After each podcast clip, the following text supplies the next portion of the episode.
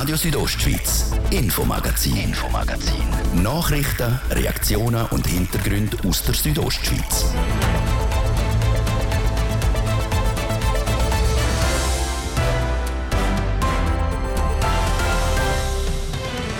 Die überrissenen Zimmerpreise in Davos während am WEF geben jedes Jahr wieder zu reden. Klar kann man sagen, die Reichen und Mächtigen aus Politik und Wirtschaft können sich das ja leisten. Aber was ist mit den Leuten, die aus anderen Gründen während am WEF in Davos sind? Wenn wir keine Unterkunft haben für die Sicherheitskräfte, können wir die Sicherheit nicht gewährleisten. Und dann ist letztlich auch wiederum das Forum in Frage gestellt. Der Bündner Volkswirtschaftsdirektor zu den überrissenen Zimmerpreisen während am WEF und noch mehr zu unserem Schwerpunktthema den gerade als nächstes. Und ebenfalls in der nächsten halben Stunde widmen wir uns am geplanten Konsumraum in Chur. Der wird die Stadt mehr kosten als ursprünglich angenommen. Wir haben das Geld nicht ausgegeben, tun jetzt einfach den korrigierten Kredit beantragen und der alte wird dann aufgehoben wie viel Geld mehr eingeplant werden muss und wie das bei der Bevölkerung ankommt. Das und noch mehr zu hören gibt es heute im Infomagazin mit mir, Jasmin Schneider. Schön, sind ihr mit dabei. Es war der Höhepunkt gestern von der 54. Ausgabe vom World Economic Forum am WEF in Davos. Die Rede vom Präsidenten der Ukraine, Volodymyr Zelensky. Bei den letzten zwei WEF ist der Zelensky amix per Video nach Davos geschaltet worden. Das Jahr hat er persönlich im Kongresszentrum zu den Leuten aus Politik, Wirtschaft und Wissenschaft geredet. Dass der Zelensky auf Davos gekommen ist, das ist der Schweiz und vor allem auch der WEF-Organisation eine grosse Überraschung gelungen. Klar also hat der WEF-Direktor Alois Zwinki die Rede von Volodymyr Zelensky im Plenarsaal mitverfolgt. Eine Rede, die unter die Haut gegangen ist, wie der Alois Zwinki im Gespräch mit Martin De Platzes sagt. Ich glaube, das ist allen im Raum so gegangen. Ich glaube, das ist wirklich das, was wir in Zukunft wieder werden als Davos-Moment beschreiben. Oder? Wenn wir gefragt werden am Ende der Woche oder in ein paar Jahren, was ist einem geblieben, dann ist sicher der Auftritt gewesen. Ich glaube, der Präsident Zelensky hat es geschafft, äh, als eine Person das äh, Leiden in der Ukraine äh, sehr, sehr hörbar und sichtbar zu machen und hat uns auch aufgezeigt, was es bedeutet für den Rest der Welt. Also was die Opfer, die man in der Ukraine bringt, was es auch bedeutet für uns alle.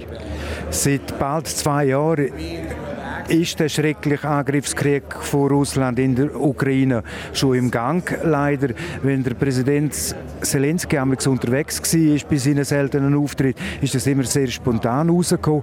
Da ist bei dem Auftritt jetzt von Volodymyr Zelensky euch als WEF-Organisation wirklich ein Coup gelungen. Ja, wir sind natürlich äh, ja, stolz darauf, dass wir das haben können, äh, in die Wege leiten Wir sind auch übrigens äh, äh sehr stolz darauf, dass wir haben können, die Schweiz unterstützen am Sonntag die Konferenz der nationalen Sicherheitsberater auf beistellen. Das ist, glaube ich, ein wichtiger Moment für die Schweiz. Es ist aber auch ein wichtiger Moment für die Ukraine natürlich. Und ich denke, da sind einfach ein paar schöne Puzzleteile zusammengekommen, sodass dann der Präsident Zelensky da war. Haben die Puzzleteile angesprochen. Es könnte also gut möglich sein, dass die Schweiz dann Gastgeberin ist von diesen sogenannten Friedensgesprächen? Ja, ich als, als jemand, der in Genf sein Büro hat, äh, muss sehr wahrscheinlich noch relativ viel Wassertronen herab, bis das passiert. Aber ich denke, da sind jetzt wirklich wichtige Pflöcke eingeschlagen worden. Auf der einen Seite hat Bern wirklich eine gute Initiative jetzt können lancieren Ich glaube, der Präsident Zelensky hat sicher auch wertvolle Momente da in äh, Davos erlebt, sodass dann vielleicht das dann tatsächlich noch äh, zustande wird kommen. Hoffen wir. Der Präsident von der Ukraine, der Herr Zelensky, wird ja extrem, wenn ich so formulieren gejagt auf dem russischen Geheimdienst. Das ist eine Herkulesaufgabe für euch für die Schweiz auch und für euch als WEF-Organisation da für die Sicherheit zu sorgen? Ja, ich denke, da müssen wir wirklich ein Kränzchen winden. Die Sicherheitsbehörden von der Schweiz, die ja unter dem Kommando äh, von der Kantonspolizei Graubünden das Forum schützen, alle Teilnehmenden schützen, aber auch Davos als Ort und, äh, und, und all seine Bevölkerung. Und ich denke, sie haben einen hervorragenden Job gemacht. Und wenn man sich vor Augen hält, es ist fast zwei Jahre her, wo die russischen Truppen am 24. Februar 2022 in die Ukraine einmarschiert sind. In der Woche vom WEF ist Davos hoffnungslos überbucht. Die Preise für Hotel, Wohnungen und Läden, die von Trittbrettfahrern für viel Geld umgebaut werden, schiessen in die Höhe. Nur ein Beispiel. Letzte Woche ist eine zweieinhalb Zimmerwohnung für knapp 10.000 Franken angeboten worden. Und das pro Nacht. Seit vielen Jahren ist Davos wegen diesen überrissenen Preisen in den Schlagzeilen. Das würde aber auch an einem anderen Tourismusort so sein, sagt der Regierungsrat der Markus Kaduff. So funktioniert halt der Markt, so der Bündner Volkswirtschaftsdirektor im Interview mit Martin De Platzes. Das ist ein die Erfahrung, die man macht, aber in Weltmeisterschaften oder Olympischen Spielen oder was auch immer. Das ist auch festzustellen, dass dann, äh, wenn die äh, Nachfrage hoch ist, halt auch die Preise. Man muss aber schon aufpassen, dass man nicht übertreibt, weil sonst tut das dann langfristig äh, das Forum hier in Davos gefördern. Wenn ich ein Beispiel will, mache ich hier eine viereinhalb Zimmerwohnung in Davos, hätte, hätte Fahrradkette, im Konjunktiv geredet, dann kann ich machen, was ich will, was der Preis anbelangt, als Privatperson. Das ist so. Da gibt es keine Einschränkungen. Wenn eine Nachfrage da ist und jemand halt einen enormen Preis zahlt, dann ist das der freie Markt, den wir haben. Das ist so, ja. Moralisch vielleicht unsinnig, aber man kann es. Ja, es hat natürlich auch negative Auswirkungen langfristig auf die Preise hier in Davos und auf das Image von Davos. Und von dort her wäre schon zu appellieren, dass man nicht überborden tut. So ein bisschen Demut auch von den Davoserinnen und Davoser, Wohnungsbesitzerinnen und Besitzer. Ja, einfach, dass man nicht überbordet, dass man äh, irgendwo Maß halten tut. Wie werden Sie als Bündner Regierungsrat, im Besonderen natürlich auch als Volkswirtschaftsdirektor, auf die Preistreibereien darauf angesprochen? Ja, es ist äh, in Kontakt mit den WEF-Verantwortlichen und natürlich auch mit dem Bund ist das ein Thema, aber letztlich äh, haben wir da wenig in der Hand, um äh, etwas zu ändern. Jetzt seitens der WEF-Organisatoren ist das nicht mehr ein so großes Thema. Früher hat es immer wieder geheißen, Davos stehen auf der Kippe als Veranstaltungsort vom World Economic Forum. Das hat sich geleitet. Gesichert ist es natürlich nicht, wenn man die Unterkunftssituation dann, äh, nicht in den Griff kriegt. Sagen wir beispielsweise auch für die Sicherheitskräfte, dann kann das dann schon wieder zum Thema werden. Oder? Wir müssen irgendwo auch unsere Sicherheitskräfte können unterbringen und wenn wir letztlich keine Unterkunft haben für die Sicherheitskräfte, können wir die Sicherheit nicht gewährleisten. Und dann ist äh, letztlich auch wiederum das Forum in Frage gestellt sagt der Bühner Regierungsrat Markus Kaduff zu den überrissenen Preisen für Hotels und Wohnungen in Davos während am WIF. Und weil Davos völlig überbucht ist, hat der Martin de Platzes sich die Frage gestellt, wo denn die Soldatinnen und Soldaten der Schweizer Armee, die in Davos im Einsatz sind, untergebracht sind. Und unser Reporter am WIF hat es herausgefunden. Die letzten Jahre sind Soldatinnen und Soldaten, die in Davos im Einsatz sind, amix in einer alten Höhenklinik im Dorf untergebracht gewesen. Weil dort aber neue Wohnungen gebaut werden, hat für das Jahr ein Ersatz müssen her und nach längerer Suche hat die Armee einen alternativen Standort etwas weiter weg im Prättigau gefunden. Und so ist es halt das Jahr, dass Soldatinnen und Soldaten für ihre Schicht jeweils zuerst nach Davos müssen verschoben werden. Nur so kann die Armee ihr Budget einhalten. Viel mehr Geld als erlaubt ist, muss der Bund für seine Delegation in Davos ausgeben. Abgesehen von den Bundesratsmitgliedern ist die Schweiz am WEF mit einer 45-köpfigen Delegation vertreten. Die übernachten jeweils ein oder mehrere Nächte in Davos. Für die hat der Bund Zimmer gekriegt in der Preisspanne von 600 bis 1300 Franken pro Nacht. Das Spesenreglement vom Bund würde solche Preise nicht erlauben, aber das WEF das macht es halt gleich möglich. Wir haben es gerade gehört, Hotels und Leute, die in Davos Wohnungen vermieten, machen während am Weltwirtschaftsforum gute Geschäfte. Es profitieren aber auch noch ein Haufen andere Leute. So zum Beispiel Taxiunternehmen, wo Leute teilweise aus der ganzen Schweiz auf Davos ans WIF fahren. Der Ruud Schmenzi hat einen Taxifahrer getroffen.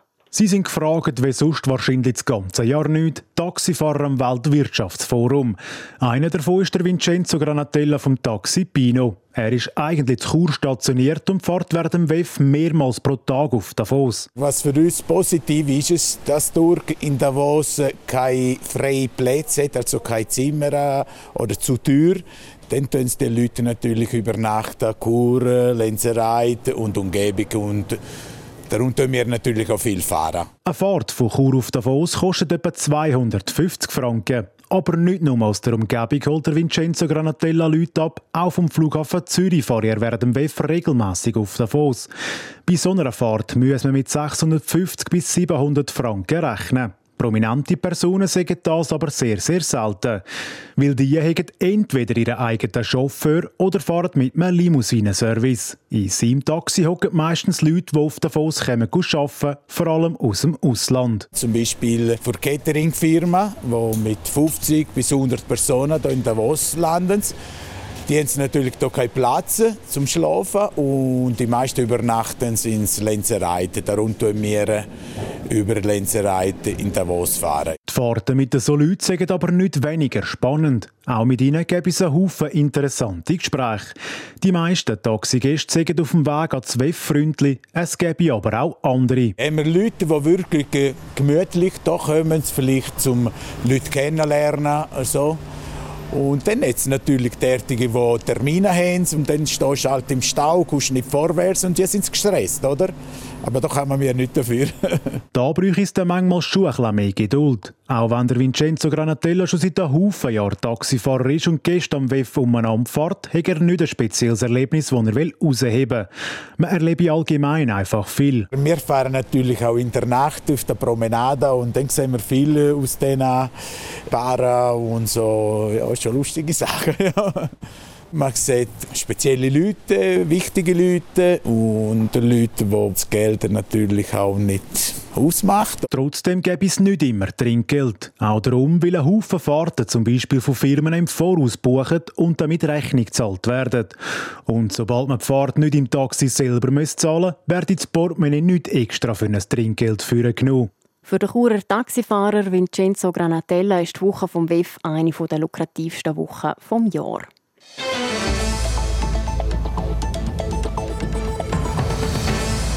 Suchtmittelabhängige hätten bald sollen zu Chur im kontrollierten Umfeld ihre Suchtmittel konsumieren Jetzt geht das aber länger. Im Oktober hat die Stadt Chur den Ort für den neuen Konsumraum bekannt gegeben. Und jetzt sagt die Stadt, dass die eigentlichen Kosten viermal höher sind als angenommen. Was genau das für Hintergrund hat, der Beitrag von Luciano Cherry. Im Oktober hat es noch geheißen, dass der neue Konsumraum zu Chur etwa 1,1 Millionen Franken kostet. Laut den neuen Zahlen der Stadt soll das ganze Projekt jetzt aber fast 4 Millionen Franken kosten. Bei den ersten Rechnungen habe man versucht, das Preisschild so tief wie möglich zu behalten. Damit hätte der Konsumraum attraktiv wirken sagt der Stadtpräsident Urs Marti. Wir sind schon beim ersten Kredit der Meinung, es ist ein Sommer, der nicht einfach sein wird, äh, durchzubringen. Man hat gespart und geschaut, wo man hätte können. Äh, mögliche Sachen, wo man jetzt im Nachhinein muss sagen, die sind einfach nötig, hat man versucht, so günstig wie möglich reinzunehmen. Und wir sind vielleicht auch ein bisschen mit äh, Erfahrungen sammeln, immer mehr, auch mit Vergleich mit anderen äh, Institutionen, die ähnliche Erfahrungen gemacht haben, natürlich auf die abstützen. Wir sind auch durchaus äh, besser jetzt in der Materie drin, als wir beim Start waren. Weil unter anderem der Konsum von Freebase in den letzten Jahren mehr geworden ist, werde der Raum teurer, so der Urs Marti. Freebase, das ist Kokain, wo mit Ammoniak aufkocht und dann geraucht wird. Genau diese Mischung putscht auf. Darum braucht es mehr Sicherheitseinsätze oder erhöhte Polizeipräsenz in dem Quartier. Sicherheit ist das eine, es braucht aber auch mehr Betreuung im Konsumraum. Aber hat sich der Konsum so stark verändert in den letzten fünf bis zehn Jahren? Der Urs Marti sagt ja. Die Drogenszene hat sich tatsächlich sehr stark verändert. Wir haben im ersten Kredit noch stärker abgestützt auf die Erfahrungen der Vergangenheit und die allerneuesten Erfahrungen, die auch in allen Städten gemacht werden, also zum Beispiel Genf hat den Kredit massiv erhöht, die sind erst jetzt eingeflossen. Und es ist wirklich eine veränderte Situation im Drogenkonsum und in der Substanz drin. Das führt zu allen negativen Erscheinungen, die man besser handeln und das führt zu den Mehrkosten. Der neue Vorschlag für Finanzierung vom Konsumraum muss jetzt das erste Mal im Gemeinderat besprochen werden.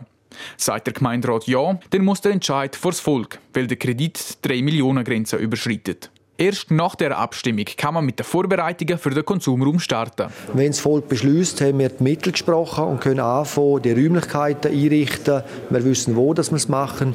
Wir wissen, wie das wir es machen, mit zusätzlichen Containern. Dann müssen wir die Leute auch noch finden. Wir haben eine Partnerschaft mit der Überlebenshilfe, die wir zusammen arbeiten. Und dann wird man möglichst schnell den Betriebnahme äh, organisieren. In etwa, etwa auf den Spätherbst, Winter vom 2024 im besten Fall könnte man öffnen. Nach der Öffnung vom Konsumraum hat Chur drei Jahre Zeit, um den Kanton von ihrem Pilotprojekt zu überzeugen.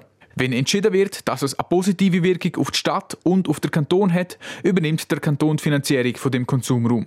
Wird die erwünschte Wirkung nicht erzielt, wird der Konsumraum geschlossen. Es sind aber nicht alle überzeugt von dem Konsumraum. An der Sägenstrasse, wo der Konsumraum herkommen soll, werden momentan gerade Unterschriften gegen den Bau von dem Raum gesammelt. Radio Südostschweiz, Infomagazin, Infomagazin. Nachrichten, Reaktionen und Hintergründe aus der Südostschweiz. Dass die Kinderintensivstation in Chur zugehen soll, beschäftigt jetzt schon ein paar Monate. Viele Eltern aus dem Kanton können das nicht verstehen. Sie haben darum eine entsprechende Petition unterschrieben. Warum und wie es jetzt weitergehen soll, weiss Christina Schmid. Über 30.000 Menschen im Kanton, aber auch außerhalb, haben die mit ihrer Unterschrift unterstützt. Das Ziel der Petition ist, dass auch in Zukunft Kinder, die Intensivpflege brauchen, die in Chur auch kriegen. Dass darüber zurzeit überhaupt diskutiert wird, liegt am Vorentscheid vom dafür zuständigen Fachgremium. Das wird im Kantonsspital Graubünden der Leistungsauftrag entziehen für die Behandlung von Kleinkindern auf der Intensivstation. Weil das vielen Eltern aus Graubünden überhaupt nicht passt, haben die mit ihrer Unterschrift für die Petition ein Zeichen setzen. Zeraina Bardil aus Chur, eine Mama von einem kleinen Bub, sagt etwa, Spätestens wenn man Mama wird, merkt man, wie sensibel das Leben von so einem kleinen Kind ist und dass im Notfall einfach jede Sekunde zählt. Und da unser Kanton doch sehr groß ist, denke ich, ist nicht nur die Wirtschaftlichkeit etwas, wo man im Auge behalten muss, sondern auch die Distanzen, wo man im Notfall hinter sich bringen muss, um medizinische Hilfe zu holen. Ähnlich tönt das beim zweifachen Mami Katharina aus Chur. Ich habe die Petition unterschrieben, weil ich es auch wichtig finde, dass die Eltern, die betroffen sind und ihre Kinder in der Nähe Unterstützung kriegen und nicht ins Unterland oder weiß nicht woher gehen müssen. Und auch eine Mama, die in der Surselva wohnt, sagt, ich habe die Petition unterschrieben, weil ich finde, dass es in unserem grossflächigen Kanton unbedingt eine eigene Intensivstation für Kinder braucht, damit die Distanz zwischen dem Wohnort der Familie und dem Spital noch grösser wird. Viele Mütter und Väter betonen dabei, dass der Weg von Chur auf Zürich oder St. Gallen nicht per se sehr weit ist. Wenn man zum Beispiel dort jemanden besuchen oder shoppen, dann sagen die 90 Minuten kein Thema. Wenn man aber ein krankes Kind auf der Intensivstation besuchen muss und das wochenlang jeden einzelnen Tag, dann werde die Distanz plötzlich gewaltig. Die Distanzen beschäftigen auch Mario Engi aus Bonaduz, Papa von drei Kindern.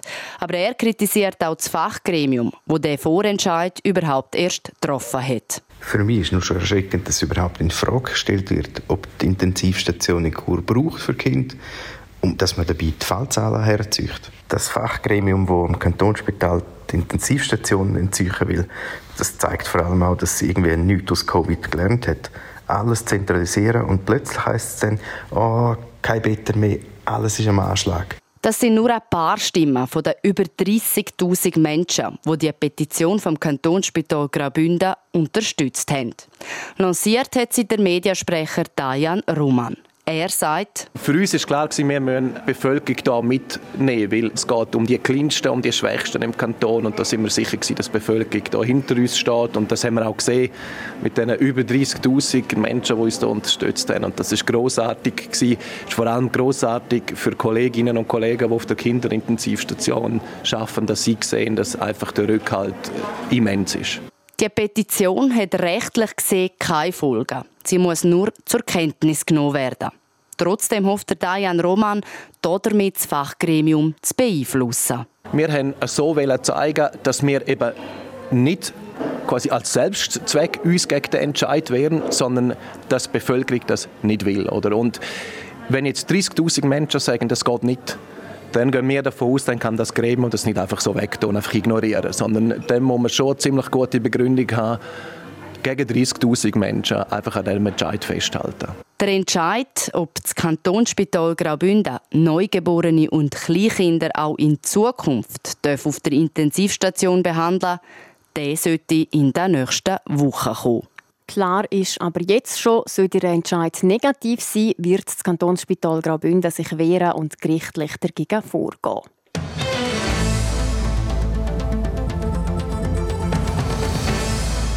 Die Bündner Jägerinnen und Jäger sollen die Anatomie der Wildtiere besser kennenlernen. Für das hat der Kanton einen Online-Trainer entwickelt. Der Ruud Schmenzi hat von Mark Hosig vom Bündner Amt für Jagd und Fischerei wissen, warum es so ein Tool braucht. Die Idee dahinter ist, dass man den Jägerinnen und Jägern, vor allem den Jungjäger und Jungjägerinnen, ein Tool in die Hand geben, um die Wildtieranatomie dreidimensional zu sehen.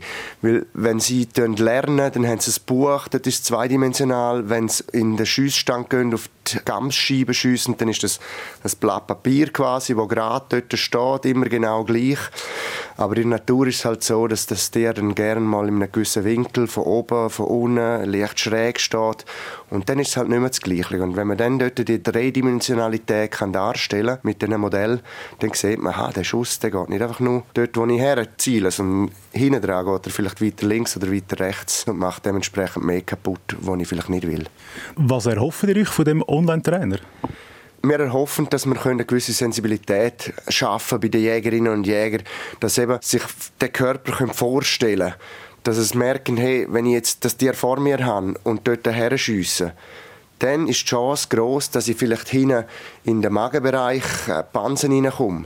Und diese Sensibilität wollen wir erreichen, auch im Hinblick auf die Wildbretthygiene. Also, wenn sie merken, hey, ich muss dort ein bisschen genauer zielen, ich muss warten, bis das Gräder steht zu dir, oder ich muss ein bisschen weiter vorne her dass, dass der Schuss gut ist, dann bleibt auch mein Wildfleisch besser und wird nicht verunreinigt mit Mageninhalt.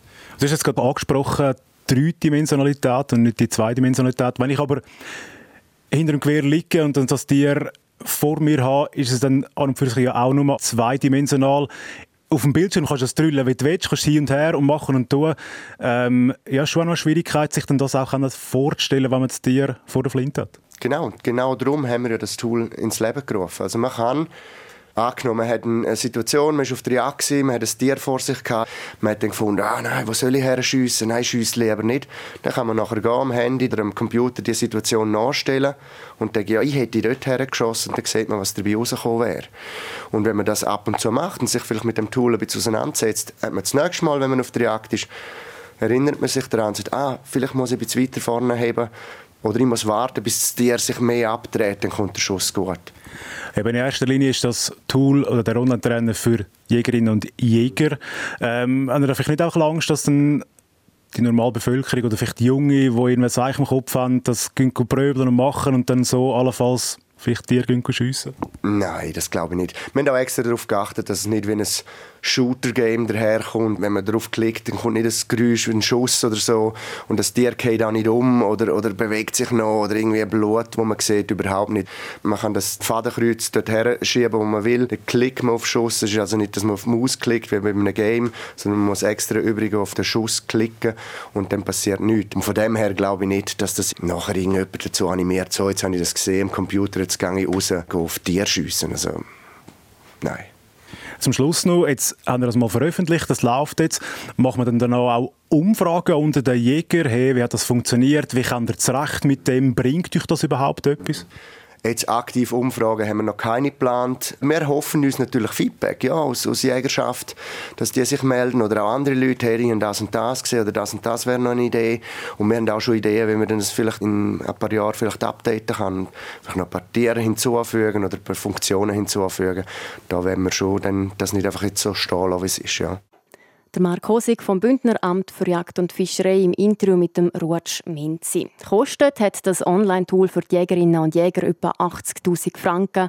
In Zukunft soll der Online-Trainer in der ganzen Schweiz verfügbar gemacht werden. Sport. Fußball, Skifahren, Eishockey und Tennis sind Sportarten, die fast alle kennen. Snowboard Alpin ist aber eine, die nicht so fest verbreitet ist. In dieser Sportart sammelt eine 16-jährige Davoserin erste Weltcup-Punkte. Wer sie ist und wie ihre ersten Rennen bei den Profis gelaufen sind, im Beitrag von Laurin Michael. Nevin Galmarini, Dario Caviezel, Julie Zock, Ladina Jenny. In der Südostschweiz gibt es gerade ein paar bekannte Namen aus dem alpinen Snowboard. Jemand, der künftig auch vorne mitfahren möchte, ist Xenia von Siebenthal. Die Leidenschaft für das Snowboarden hat die 16-jährige Davoserin schon früh entdeckt. Ich wohne gerade neben der Skipiste und ich musste zuerst mit Skifahren anfangen. Aber dann habe ich sehr schnell auf das Snowboarden gewechselt, mit vier Jahren. Ich glaube, es hat mir besser gefallen, auf einem Brett zu stehen als auf zwei Ski. In dieser Saison, also gut zwölf Jahre später, ist Xenia von Siebenthal zum ersten Mal in einem Weltcup gestartet. Und das am Heimrennen in Davos. Es war wirklich so cool, dass ich das Weltcup-Debüt in Davos machen und das Heimweltcup. Und ich bin dann auch mega zufrieden mit dem Ergebnis 11. Rang. Ist also für das erste Weltcup wirklich super. Auf ihren nächsten Einsatz im Weltcup hätte der 16-Jährige nicht lange warten Am vergangenen Wochenende ist sie wieder am Start gestanden und das auch wieder in der Schweiz. In der Schule hat sie weitere Weltcup-Punkte mit dem Platz 23 können sammeln. Mit dem sage ich sie zufrieden, sagt Xenia von Siebenthal. Also, ich bin am Start gestanden und habe mir gedacht, ja, ich kann, ich kann nichts verlieren. Ich gebe einfach alles. Und ja, so mein Fazit ist sicher, ja, ist mein zweiter Weltcup und eigentlich ist es für mich ein gutes Ergebnis. Ihr drittes Weltcuprennen ist sie gestern im österreichischen Bad Gstein gefahren. Bei diesem Rennen ist sie 20. geworden. Das Highlight von ihrer bisherigen Karriere sind aber nicht die Platzierungen in diesen drei Weltcuprennen. Das sei nämlich ein spezielles Rennen vom letzten März. Das ist sicher die Juniorenweltmeisterschaft in Bulgarien. Dort konnte ich Goldmedaille ergattern. Und das ist einfach so ist auch so unerwartet gekommen und das habe ich mega cool gefunden. Juniorenweltmeisterin sein und mit 16 im Weltcup starten, das können nicht viele von sich behaupten. Bei der Fosin soll es jetzt steil weitergehen. Sie hat klare Ziele für die Zukunft. Mein Ziel ist sicher mal irgendwann auf dem Podest im Weltcup oder sicher auch mal an einer Olympiade mitfahren dürfen. Ob die Xenia von Siebenthal ihre Ziele erreichen kann, wird sich dann im Verlauf ihrer Karriere zeigen. Zuerst einmal liegt der Hauptfokus auf dem Europacup. Zudem sind diese Saison noch weitere Weltcuprennen geplant.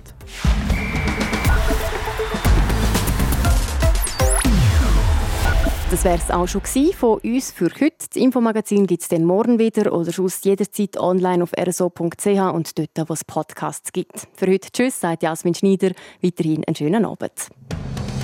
Radio Südostschweiz, Infomagazin, Infomagazin. Nachrichten, Reaktionen und Hintergründe aus der Südostschweiz.